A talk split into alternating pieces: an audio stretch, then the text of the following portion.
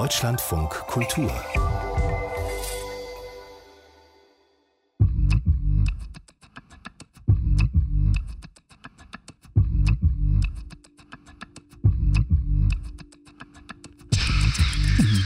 Voice Versa, zwei Sprachen, eine Story.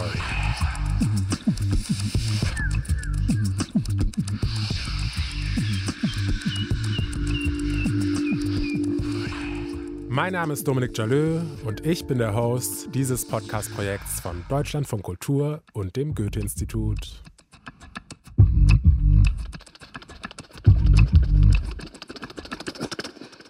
In den vergangenen Episoden habe ich ja bereits davon erzählt, dass ich Französisch, die Muttersprache meines Vaters, nie gelernt habe. Und jetzt könntet ihr euch denken, aber warum denn nicht? Und ich würde sagen, es ist einfach so. Leider habe ich dadurch aber auch das Gefühl, dass ich meinen Vater nicht wirklich kenne. Oder, okay, das klingt jetzt ein bisschen zu krass. Ich würde sagen, dass ich nur einen Teil von ihm kenne. Oder eben eine bestimmte Seite von ihm nicht kenne. Bei ihm kann ich immer sehr schön beobachten, wie Sprache seine Persönlichkeit formt. Und ich habe das Gefühl, die deutsche Sprache hat seine strenge und harte Seite zum Vorschein gebracht, während Französisch ihn sehr weich und ich möchte fast sagen liebevoll erscheinen lässt. Sicher ist das aber auch beeinflusst von Sprachbarrieren und Klangfarben der Sprachen. Aber das geht noch tiefer, denke ich. Ich möchte fast behaupten, mein Vater hat zwei Identitäten, bei denen mir zu einer der Zugang verwehrt wurde. Ähnliche Erfahrungen haben auch unsere Autorinnen Mitu Sanyal und Jacinta Nandi gemacht. Damit, dass sie Bengali, die Sprache ihrer Väter, nicht sprechen. Und sie haben herausgefunden, dass wir keine Einzelfälle sind.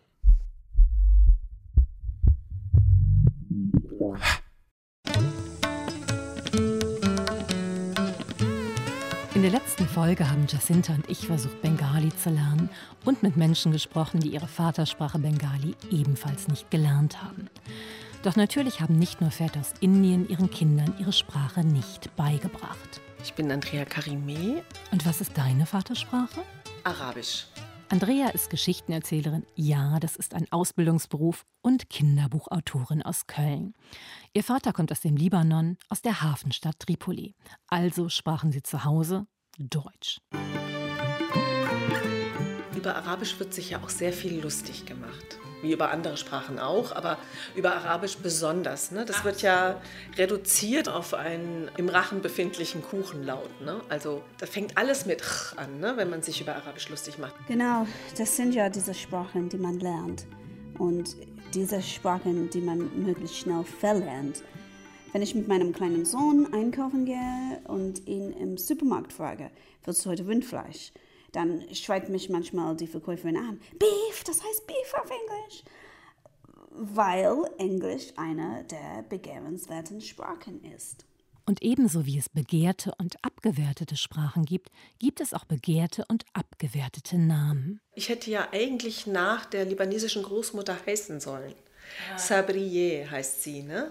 Und dann haben aber beide Eltern es besser gefunden, wenn ich einen makellosen deutschen Vornamen bekomme, weil sie vielleicht Rassismus antizipiert haben. Ne? Ich habe ja auch einen zweiten deutschen Namen sozusagen als, okay, wenn es mal schief läuft, hast du noch einen ja? zweiten. Ja, ich heiße Mito Melanie. Ich bin ja getauft katholisch. Ne? Das war ja so, dass damals diese Hochzeit sonst hätte gar nicht stattfinden können. Meine Mutter ist ja Christin katholisch und mein Vater eben Moslem. Das ist ja auch eine ganz verrückte Angelegenheit. Ich bin katholisch getauft. Da habe ich eben drei Taufnamen und der zweite ist auch nicht Sabrie, sondern Sabrina. Also so eine eingedeutschte Version von Sabrie. Und äh, mein Vater erzählt immer diese Geschichte, von der man auch nicht weiß, ob sie stimmt oder nicht, dass es einer Vorsprache bedurft hätte beim Bischof von Fulda. Kann ich mir locker vorstellen. Und danach durften sie heiraten. Aber die Bedingung war eben, das erste Kind muss getauft sein. Meine Ein Kind muss vor dem Teufel gerettet ja. werden.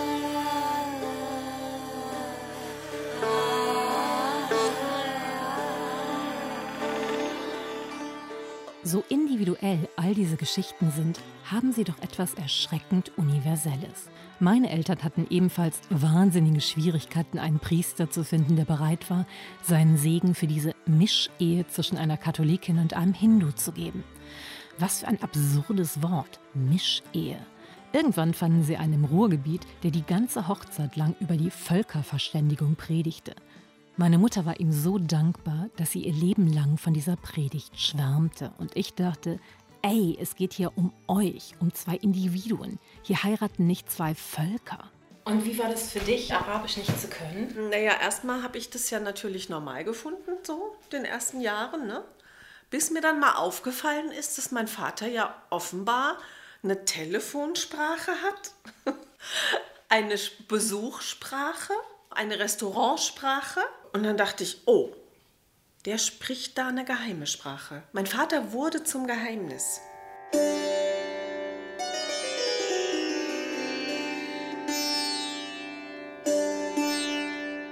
Von meinen Eltern kenne ich das, dass sie Bengali miteinander gesprochen haben, wenn die wollten, dass wir es nicht verstehen. Erzählt mir auch die Künstlerin Emily Chowdhury. Und das ist das Absurdeste. Emilys Vater brachte ihrer deutschen Mutter Bengali bei, aber nicht seinen Kindern. Sprache wurde auch bewusst benutzt, um uns auszugrenzen. Mein Vater hat seine Sprache zwar niemals bewusst als Grenze zu mir eingesetzt, trotzdem empfand ich sie als Abgrund zwischen ihm und mir. Lange dachte ich, er könnte nicht mit mir kommunizieren, weil wir nicht dieselbe Sprache sprechen. Ich glaube, das ist ja vielleicht auch ein Klischee, aber da ist was dran, dass die Westbengalen sehr melancholische und poetische Menschen sind, also mit sehr viel Tiefe, was sie ihnen auch oft es schwierig macht, sich zu öffnen. Also ich weiß es auch von meinem Vater, der hat Musik total geliebt und auch geweint, wenn er die Musik berührend fand. Also das ist sowas, was man hier überhaupt nicht kennt. So, dass Männer ähm, diese, diese Weichheit zeigen, das ist da ganz normal. If music be the food of love, sing on. Also beschließe ich meinen Vater zu bitten, mir das bengalische Lied beizubringen, das er mir am häufigsten vorgesungen hat, als ich ein Kind war. Leider kann er sich nicht mehr daran erinnern. Glücklicherweise habe ich eine Single davon. Dauert es ewig, bis das anfängt, ne? Ja, ja. Dummerweise schafft man seit über einem Jahrzehnt unbenutzter Plattenspieler die Geschwindigkeit für Singles nicht mehr wirklich. Das ist äh, Bootsmannslieder. Wenn die, die, die Bootsmänner die, äh, rudern, da singen die Hey yo ho, hey yo. Das ist doch nicht nur die Bengalen, das machen auch andere Volksstämme, wenn die dann am Rudern sind. Nein. Dann singen die auch so im, im Ja, das, das ist aber, aber ein bisschen anders. Das ist pur Bengali. Genau das Lied hast du mir immer vorgesungen. Beides sind. Hey yo, hey, hey yo. Oh, oh, maji bayo. Bayo, re, bayo, bayo. Hey yo, oh, oh, hey re আকাশে আসে বাদল বড় ভারী auch wenn ihm die Worte gefehlt haben, hat mein Vater mir nämlich doch etwas vermittelt. Und sei es mit seinem bengalisch eingefärbten Deutsch. Also ich habe gemerkt, er spricht anders Deutsch als meine Mutter und meine nordhessische Großmutter und so. Ne? Wie? also so dieses Storytelling-Moment, das war auf jeden Fall immer dabei. Ne? Und das habe ich ja so gemerkt, so als Kind, so, wow, ne, da ist echt so ein Bild plötzlich. Ne? Ach, was kümmert es die Wolken, wenn ein Hund bellt oder so. Ne? Das fand ich großartig. Oder was ich auch toll fand, die Heimat sehnt sich nach den Leuten. Also umgekehrt. Oh, wie schön. Mein Vater hat immer gesagt, der Schatten unter der Kerze, wenn er darauf hinweisen wollte, dass positive Dinge auch negative Aspekte haben. Das ist der Schatten unter der Kerze. Dann gibt es so einzelne Wörter, die so ein Eigenleben führen, wie so Jonglierbälle. Ach, das ist ja schön, so Inseln in der anderen Sprache. Also Tigerke ist zum Beispiel, das heißt gut und das ist, also das Bild, was man dann bekommt als Kind, wenn man das Wort hört, aber nicht weiß, was das bedeutet, ist dann eher ein Tigerchen. Zum Beispiel die Lehrerinnen, die stempeln dann ihren kleinen, kleinen Tiger unter die richtigen Hausaufgaben und dann denkt man, die Lehrerin weiß auch, dass es gut heißt, dass Tigerchen gut heißt. Also so, ne, es kriegt so ein völliges Eigenleben. Solche Sachen hat mir mein Papa auch erzählt. They used to throw a lot of Bengali words in, but there'd be single words which we'd know. I can't think of them, but they would throw a lot in. Aber er kann sich an keines dieser Wörter mehr erinnern. Das ist doch traurig, oder? Als er in Indien war, hat er auf seinem Handy ein Video auf Bengali aufgenommen Und die einzigen Worte, die er darin sagte, waren sehr gut, ja und nein. My brother saw the video that I did of India, and everything I was saying was either kupalo, which is very good, or acha, which is yes, or na. And that's about four words I had. Kupalo, acha, na. Kupala achana. Kupalo is very good, acha is yes, na is no. Meine Lieblingsgeschichte ist ja die von meiner ersten Fahrt in den Libanon, da war ich ja acht. Und mein Vater hatte gesagt, so ein paar Wörter musst du kennen und bedanken ist höflich. Deswegen musst du das Wort Danke lernen. Und Shukran, ne? auf Arabisch. Ne? Und ich sagte zu meinem Vater, das kann ich mir gut merken, das klingt wie Schuhcreme. Und alle lachten natürlich, ne? meine Mutter auch und so, fanden das total lustig. Aber ich habe ja eine tolle Beziehung zu Schuhcreme. Ne? Ich liebte ja Schuhe putzen. Ich fand es sehr magisch. den Glanz, wie man den Glanz dann rausholt mit Schuhcreme. Du hast mir immer unterschiedliche Geschichten erzählt, was es heißt. Du hast mir manchmal erzählt, das ist ein Seefahrerlied, dann hast du mir manchmal erzählt, das ist ein Lied von einem Mädchen, das sich nach ihrem Mann sehnt. ओ माझी bio bye माझी जी आहे सगळ्या बोट्समान bio bio रे भाई bio bio রে ভাই বায়ো অপর নদীর পাড়ে স্বপ্ন দেশে চলো Was heißt das? Ich lasse ja mal kompletten Das heißt, du solltest heute weiter rühren, äh, äh, Rudern. rudern und wir andere Seite Fluss. Das ist ein Schopnodes. Schopnodes heißt, ein wunderschönes Land entdecken wir. Bengali ist dieser Fluss für mich, über den ich hinüberrudern muss, um dann auf der anderen Seite, ja, was zu entdecken. Hattest du das Gefühl, dass es in deiner Beziehung zu deinem Vater was geändert hat, als du arabische Worte konntest? Auf jeden Fall. Er bemerkte eben da, glaube ich, das erste Mal ähm, überhaupt mein Interesse für Sprache, denn ich habe dann Tabellen gemacht. Alle Sprachen, die mein Vater konnte, hatte ich eingetragen und alle Wörter, die ich wissen wollte. Und dann eben zum Beispiel auch dieses Wunder, das Bitte, dass da ein Wort gar nicht reicht. Und, ähm, sondern, sondern wie? naja, zum Beispiel Bitte als Entgegnung auf Danke, das ist ja eben einfach Afwan, ne? Shukran, Afwan. Und aber wenn du sagen willst, können Sie mir bitte den Zucker geben, dann sagt man eben Itfaddal ne? oder Itfaddali. Also entschuldigen Sie bitte, da sagt man auch nichts von alledem. Und diese Unterschiede hören nicht bei den Vokabeln auf. Deutsch hat vier Fälle: Nominativ, Genitiv, Dativ und Akkusativ. Bengali hat sechs, also eigentlich acht. Doch das würde mehr als ein Podcast dauern, um die beiden unsichtbaren Fälle zu erklären. Du verstehst das selbst nicht, oder? Natürlich nicht. Und mein Lieblingsfall ist der vierte. Das ist der Fall für ein bedingungsloses Geschenk, das man niemals zurückgeben muss. Was kann eine Sprache, die dafür einen eigenen Fall hat, noch alles ausdrücken? Zurück zu unserem Bengali-Unterricht mit Debashish Tiwari, der, wie es sich für einen Dichter gehört, mit einem Gedicht beginnt. Und wie es sich für einen bengalischen Dichter gehört, mit einem Gedicht von Rabindranath Tagore, dem bengalischen Nationalpoeten. You know Rabindranath Tagore? You know, I think. Yeah, sure. I say one from him. আমাদের ছোট নদী চলে বাঁকে বাঁকে বৈশাখ মাসে তার হাঁটু জল থাকে চিক চিক করে বালি কোথাও নাও কোথাও নাই কাদা Und was heißt das? আমাদের ছোট গায়ে আমাদের is so our in our আমাদের ছোট গায়ে small village in our small village In unserem kleinen Dorf ছোট গায়ে ছোট ছোট নদী small small rivers gibt es kleine, kleine Flüsse. in India and Bangladesh, in every village, you will find a river. And don't go in the rainy season. থাকি সে তো সবে মিলে নাহি কেহ পর So we live everybody together and nobody is our ouser. I mean, from, how can I say, everybody f- of, of us is our, something like this. Wir leben alle zusammen. Hier ist niemand ihr. Hier sind wir alle wir. You have Goethe, we have Rabindranath, and uh, he is enough to to give a nation food for every day. Ich liebe die Vorstellung, dass die Bengalen Tagores Gedichte so wichtig finden wie Essen und Trinken. Und ich wünschte mir so sehr, ich könnte Tagore im Original lesen.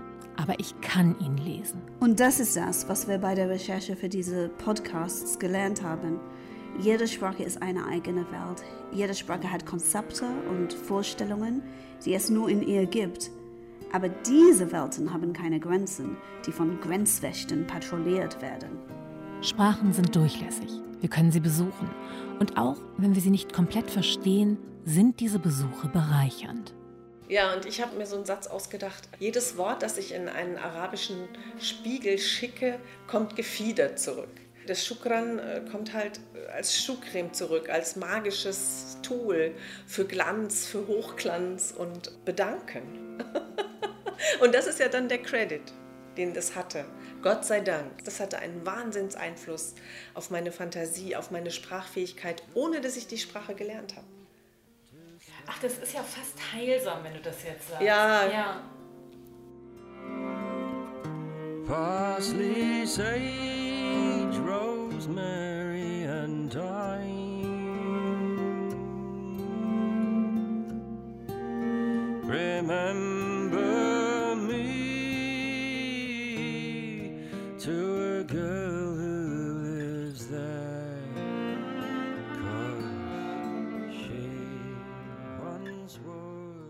Sprachen stehen für ganz eigene Welten.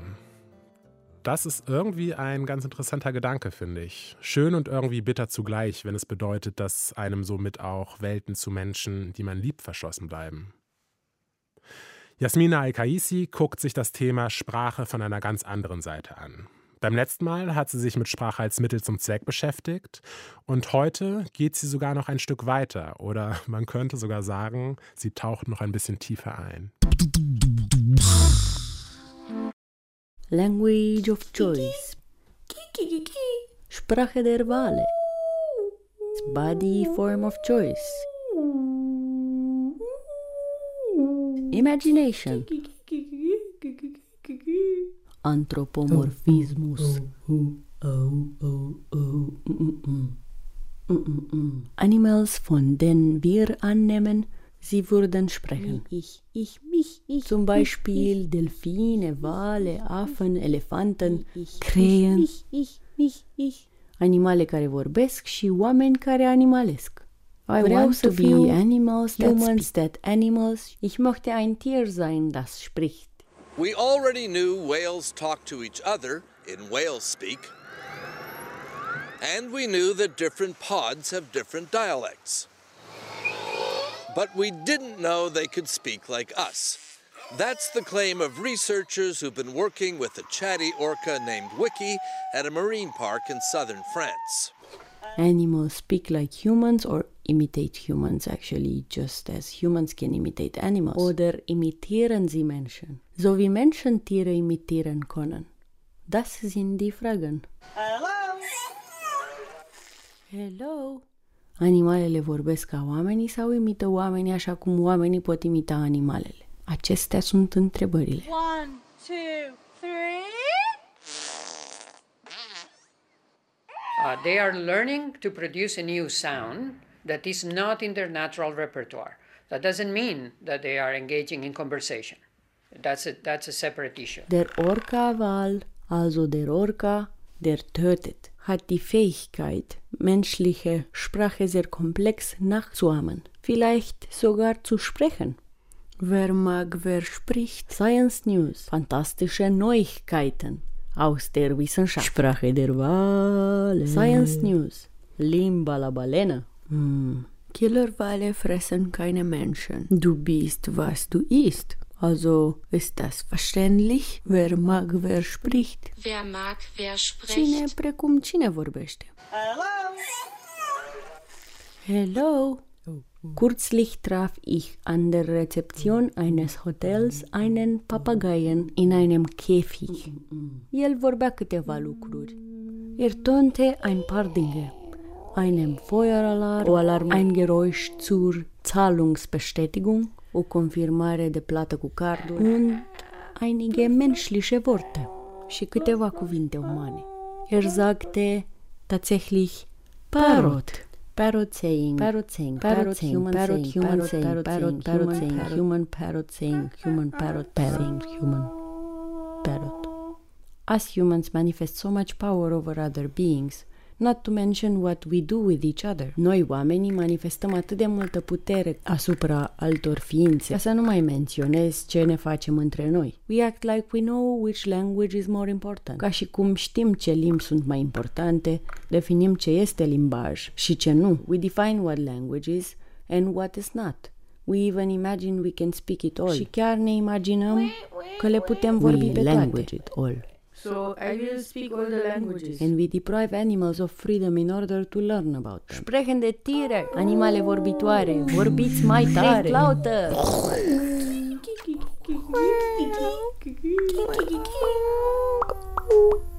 De fiecare dată când regulile astea umane devin prea mult pentru mine, vreau să-mi schimb forma. Jedes Mal, wenn all die Regeln menschlichen Zusammenlebens zu erdrückend werden, möchte ich mich in ein Tier verwandeln. Aș vrea să continui să împart același spațiu cu oamenii, să trăiesc în oraș, dar fără să fac parte din conversațiile lor de zi cu zi. Ich würde schon gern weiter mit Menschen denselben Platz teilen, in der Stadt wohnen, aber ohne Teil zu sein ihrer Alltagsgespräche. Aș avea o altă limbă, o limbă pe care oamenii ar vrea să o interpreteze la nesfârșit, dar pe care nu ar înțelege-o niciodată. Ich hätte eine andere Sprache, eine, die sie wahrscheinlich endlos interpretieren wollen. Aber niemals verstehen können. Aș vrea să fiu o pasăre. Ein Vogel, ein unmöglicher Vogel o pasăre imposibilă care știe să deschidă cuștile altor păsări. Der weiß, wie man Käfige für andere Vögel öffnet.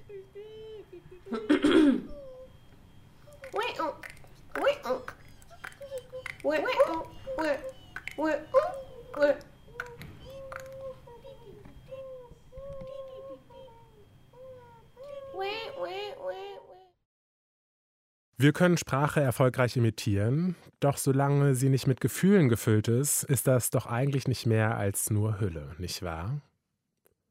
Hier endet Language of Choice mit vielen interessanten Gedanken zu Sprache, losgelöst von Identität. Sprache kann so viel bedeuten, kann aber zugleich nichtig und nebensächlich sein, wenn wir sie uns nicht zu eigen machen.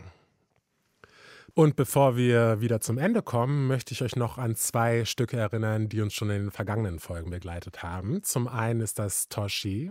Da haben unsere Autorinnen sich mit der Frage beschäftigt, ob es zum guten Ton gehört, Familiengeheimnisse zu haben in iranischen Familien. Und außerdem werden wir die aus Syrien geflüchtete Nora wieder treffen, die wir auf ihren Streifzügen durch Berlin begleiten. Damit geht's beim nächsten Mal weiter. Und für heute sage ich Ciao.